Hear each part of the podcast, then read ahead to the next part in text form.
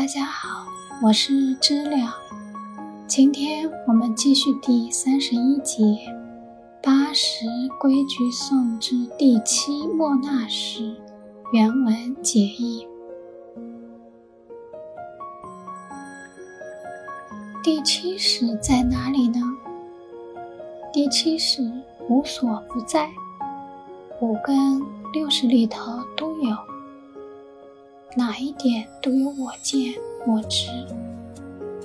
第七莫那时，理论上理解它，它是真正第六意识的根一根。第六意识，我们容易分别了解它。人的思想分别，头脑的清楚与否，对于事情的思考周详，是第六意识的作用。第七意识所谓一根，有时候好像不起分别，没有分别。那个境界里头，这是我们有念、执念。所以第七莫那时，普通的解释也叫我执，具生我执，与生命同时来的，觉得有个我。这个我执哪里来的呢？俱生我执。当我们入胎时候，已经有我了。比如婴儿生出来，现行的第六意识，婴儿暂时没有，但是第六意识习气的根同样存在，没有爆发而已。受后天的教育等灌输，再来爆发这个根。婴儿没有第六意识分别思维、思考等作用，但是婴儿的第七识的我执早就存在。比如说，两个双胞胎都饿了，一个早点有奶吃，一个迟点有奶吃。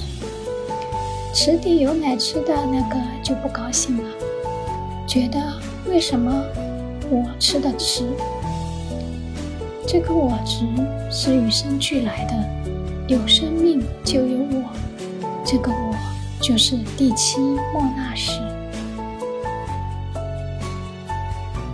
待至有复通情本，随缘执我量为非。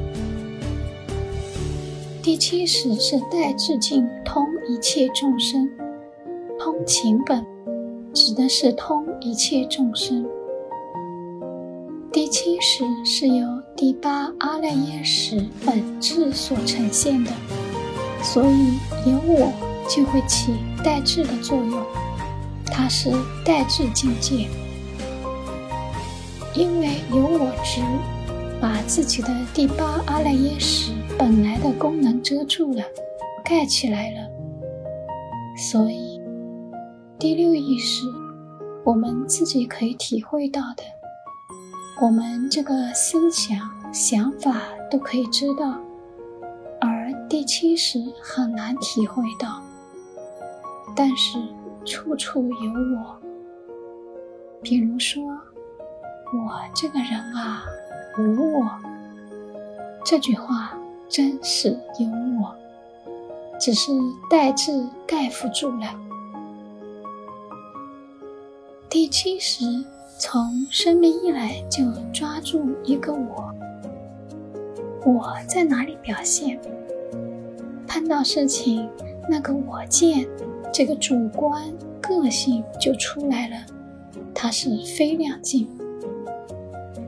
大家可以留意一下，我们讲话中，是不是都是我说、我觉得、我认识，都是有个我。